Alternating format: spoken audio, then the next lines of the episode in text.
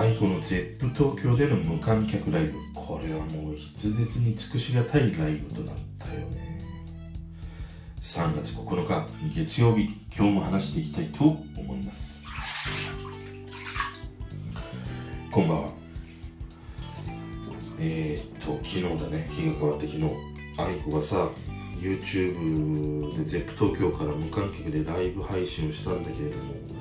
ももうこれはさ見たもちろんねあのライブまあ本当は9時から始まるっていうことだったね10時に、まあ、準備が長引いてっていうことで夜の10時スタートになったんだけども。えっ、ー、と約75分間。曲が12曲だったかな。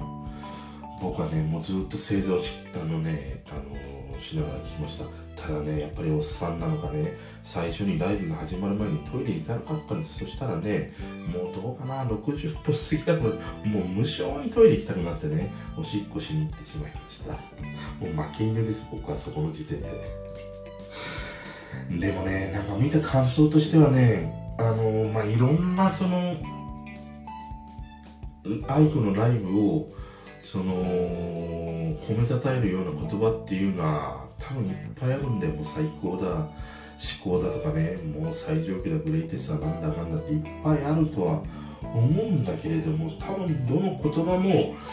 陳腐になってしまうなっていうふうになんか俺は思うほどの今回のねコンサートだったんでね。だからもうちょっと言葉にはできないっていうこともあるのでこれ以降ね残り時間は僕のこのチャプチャ部分だけをこう聞いててください。もう何も話せません。言葉にできないので。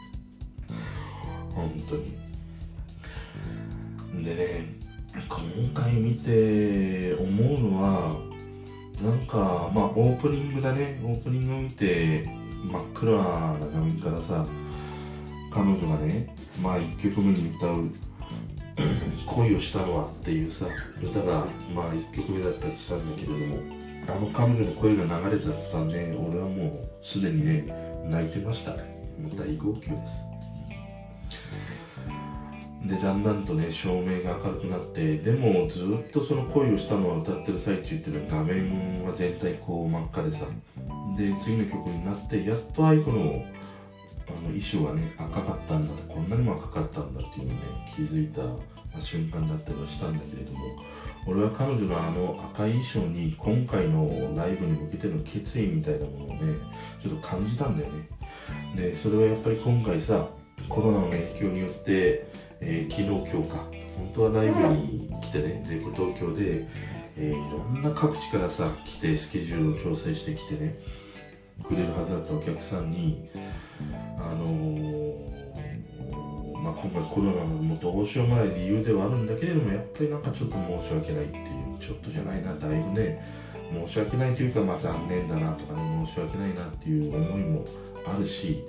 またその今回ね本当はライブ会場に足を運ぶはずであったチケットを買ってくれた人たちに向けてこのライブの最中でもさ必ずあのー、またねライブ今回来れなかった人に対してあのライブしますっていうね宣言をしているっていう。なんかそういうことも全部含めてあの赤い衣装に込められた愛子の決意みたいなものをね俺はなんとなく感じたんだよね。でねあれほどあの赤いさ衣装が似合うっていうのは愛子かうちのばあちゃんのあの久ばあちゃんぐらいから久ばあちゃんはねあの巣鴨で赤いねあのパンツ毛糸のパンツよくね買って履いてたりしたので。ね日本の俺の中では日本中で赤が似合うのは愛子かうちの久ばあちゃんかっていうことだったりはするんですけど。でねまあちょっと見た目のところから入っていくと。俺はだからその赤い衣装にそんな愛子の決意みたいなものも感じたしもう一つは今回ねやっぱりあの黒のねハイカットのスニーカーがものすごく俺は気になったんでスニーカー好きだったりするからでライブ見ながらもどどこのかな？って調べたんだけど結局ちょっとね見つけられなくてただコンバースではないと思うんだよね。あの形はすごくコンバースに似てんだけどコンバースあるほどこうソールが肉厚でもないなっていうこともあるしまあ先端がねかなり丸まっていたりしたからコンバースじゃないんだなと思ってどこのかなと思ってね。まあ明日ぐらいになれば多分ねあのツイッターとかでいろいろこうこれ aiko 履いてたやつですとかって言ってさ、ツイートする人も出てくるかなと思うので明日以降はね ABC マートの方とかあの靴の流通センターの方とかはねあの黒のハイカットのスニーカーをじゃんじゃん仕入れた方が僕はいいかなっていうふうに思いました。でね今回はねもうもう全部いい。もうもう曲はねもうもうとにかくもういいんだよ。一曲一曲解説してったらもう日が暮れてあの3年後ぐらいになってしまいそうなので俺が聴いてすごく良かったのはやっぱり1曲目の恋をしたのはこれはもうなんかあの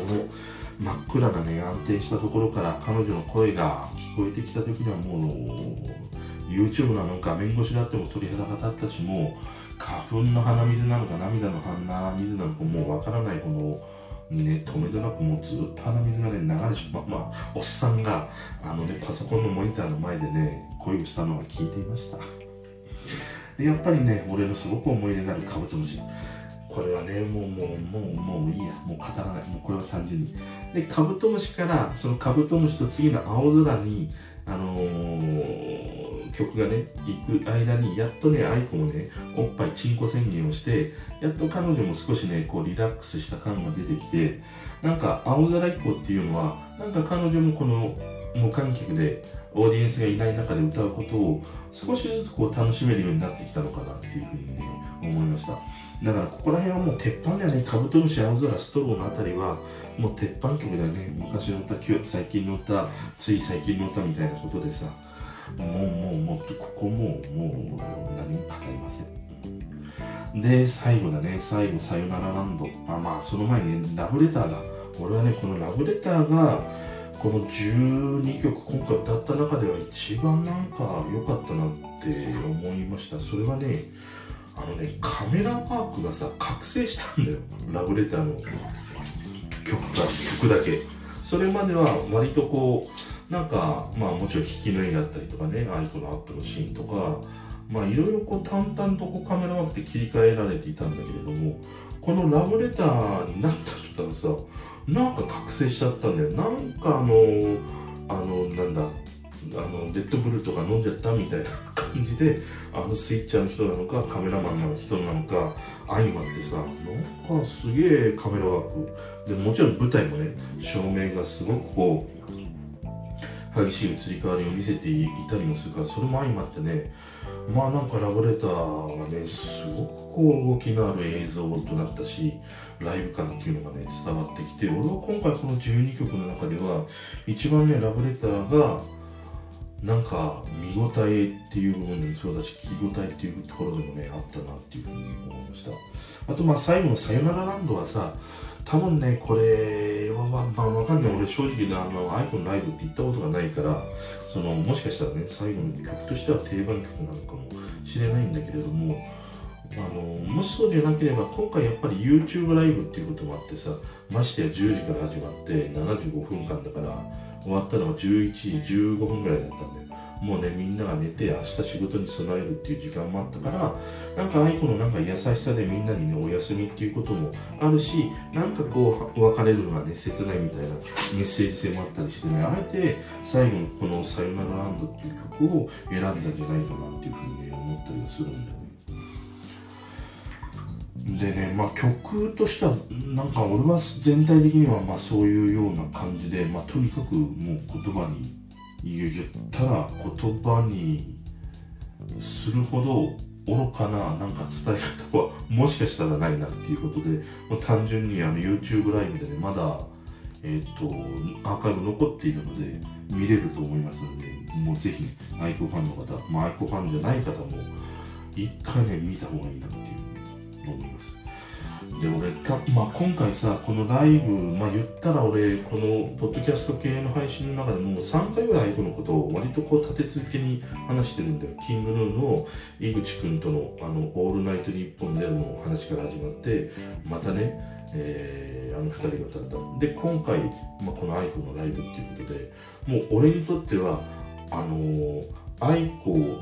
あのあのなんていうの？愛子の三段重みたいなものおせちの三段重みたいな ことだったりするから。あのー、このタイミングでそのこの間もちょっと話したえーと「音楽と人」っていうね、まあ、雑誌を読んで、まあ、その中で愛子のインタビューが載ってたんだけどそれを読んでみて今回彼女のやっぱりライブを聞いたりするとその愛子っていう女性はやっぱり常になんか不安をこう抱えながら曲作りをしていたり人とこう接したりしているんだなっていう思いがねものすごくなんか伝わってくるし分かるんだよね。でそれが顕著なのが愛子本当に一曲一曲歌うとさものすごくねか細い声で「ありがとう」って言うじゃん。もう可愛いだろあれ。もうあのね「ありがとう」って言った瞬間に俺はもう抱きしめたくなるもん。本当に。だから今回言ったらもう12回抱きしめたくなるそれねきっとねあのガチャンってねされて なんか留置場とか連れて行ってしまうかと思うんですけど実際そんなことしたらね。でも彼女の中にはやっぱりなんかそういうねうーん不安とかねやっぱそういう思いがあってその一曲一曲自分が歌い終わった後に小さな声でねああやってありがとうっていうのはある種自分とその聞いてくれた人との間にちゃんと私の歌が届いたかなとかさ、あのー、聞いてもらえたかなっていうなんか確認の言葉なのかなみたいなことをね思ったりしたんだよね。だからこそなんか俺はそのいつも不安を抱えている愛子っていう愛子が書くやっぱりこの曲であったり詩全てがね好きなんだなっていうふうにその不,、あの不安定な中にある彼女のなんか切なさとかね儚さみたいなものがもういっぱい詩に溢れていったりするからさ俺はそういう詩がものすごく好きなんだなっていうふうに思って。まあねいずれにしてもねとてもじゃないけれどもね12分じゃ収まりきれません。とにかくねあの見てない人はもう今すぐ見てください。YouTube aiko のライブ20回でも30回でももう全部歌詞がね空で歌えるほどに見てください。